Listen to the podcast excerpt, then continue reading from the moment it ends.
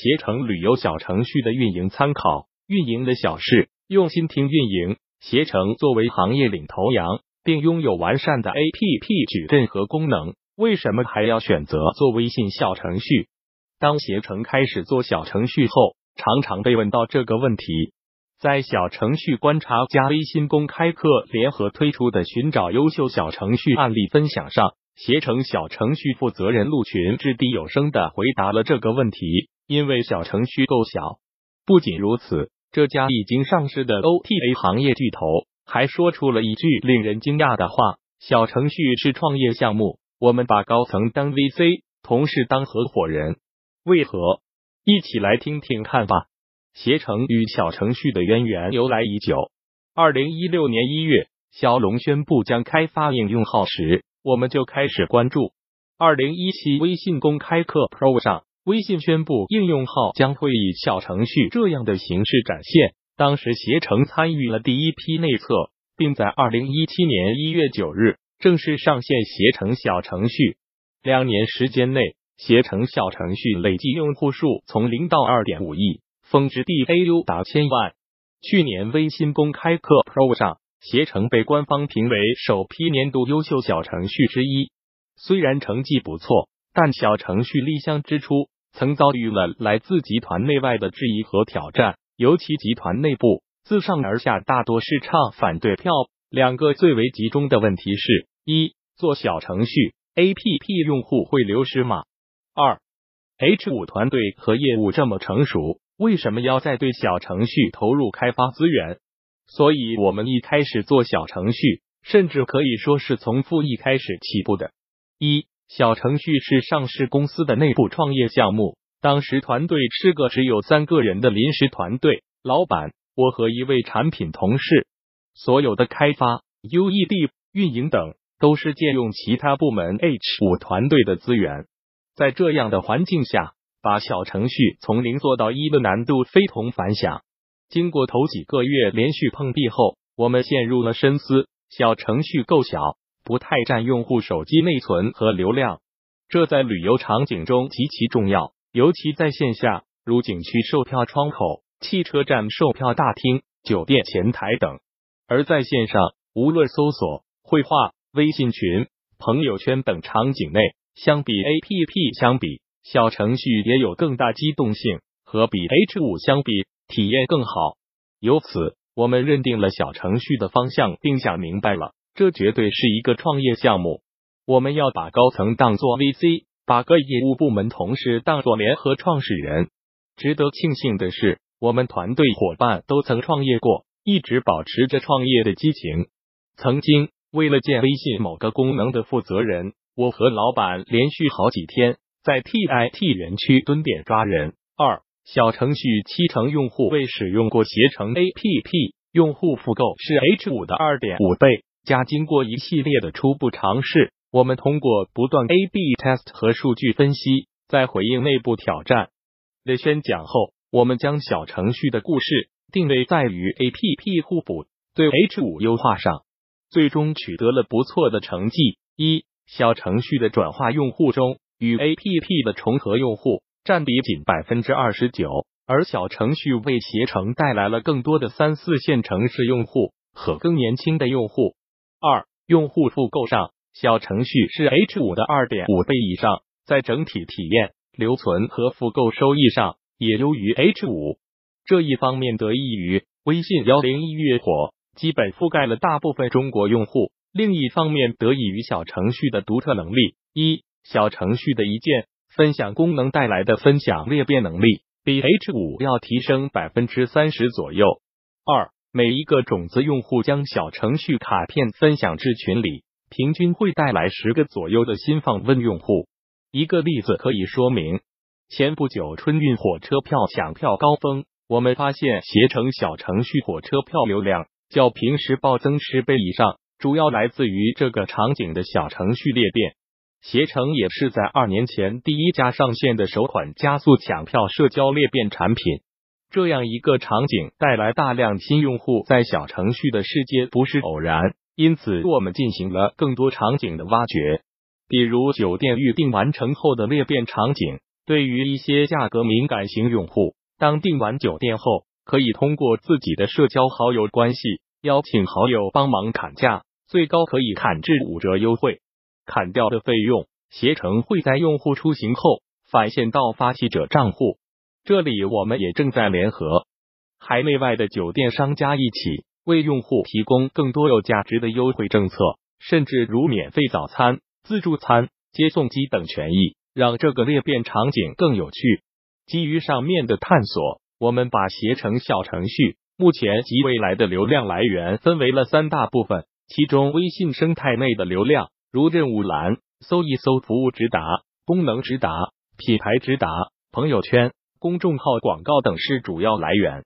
另外两个同样重要且正在发力的流量场景，是那些在微信生态的旅游业商家和三百多个旅游行业中跟用户的触点，比如景区门票售票处、入园通道等等。这些触点都可以用小程序去连接。上述的抢票和酒店预订场景的探索。都是基于这个思考。通过三大部分的流量挖掘，我们快速将小程序从负一做到了二点五亿用户。三、基于社交环境的下一步，内容与生态。近期我们在思考新的机会，得出了两个关键词：内容和生态。为此，我们做了一个垂直领域的内容生态平台，名叫携程旅拍。大家可以在携程小程序和 APP。首页底部 C 位 tag 找到入口。正如张小龙在微信公开课上提到的，短视频、社交与内容 UGC 传播是存在大量用户需求和场景的。另一个关键词是生态。在我们看来，生态及商家赋能。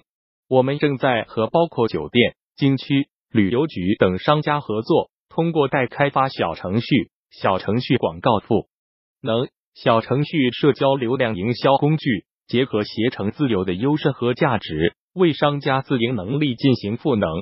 这是一个需要长线布局的项目，尤其在更多海外行中场景。三百多个触点与小程序如何链接，为商家赋能，为用户提供更直接和快捷的服务。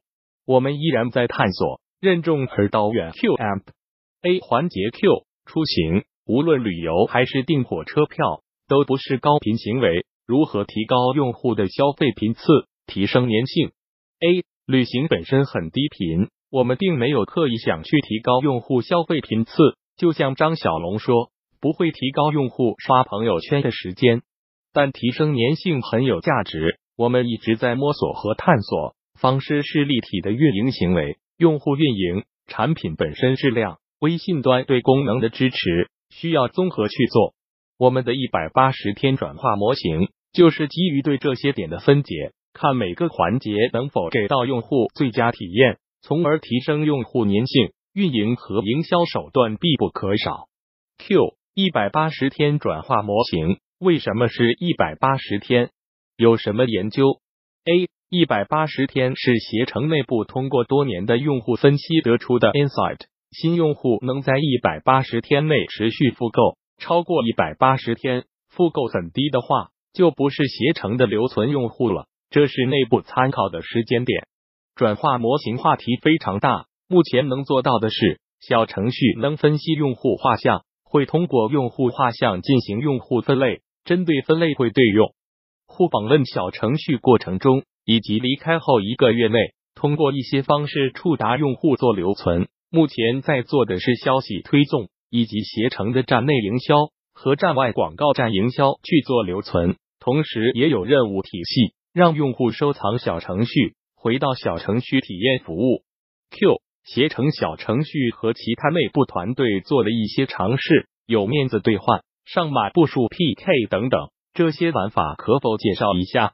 目的分别是什么？A 社交裂变尝试了很多玩法，有效的传播方法。还是在于对用户需求的挖掘和洞察，会去了解用户的七宗罪，用户为何会看到活动后分享，这里的欲望、贪婪、情怀等需求分解出来，用到每一个活动的环节。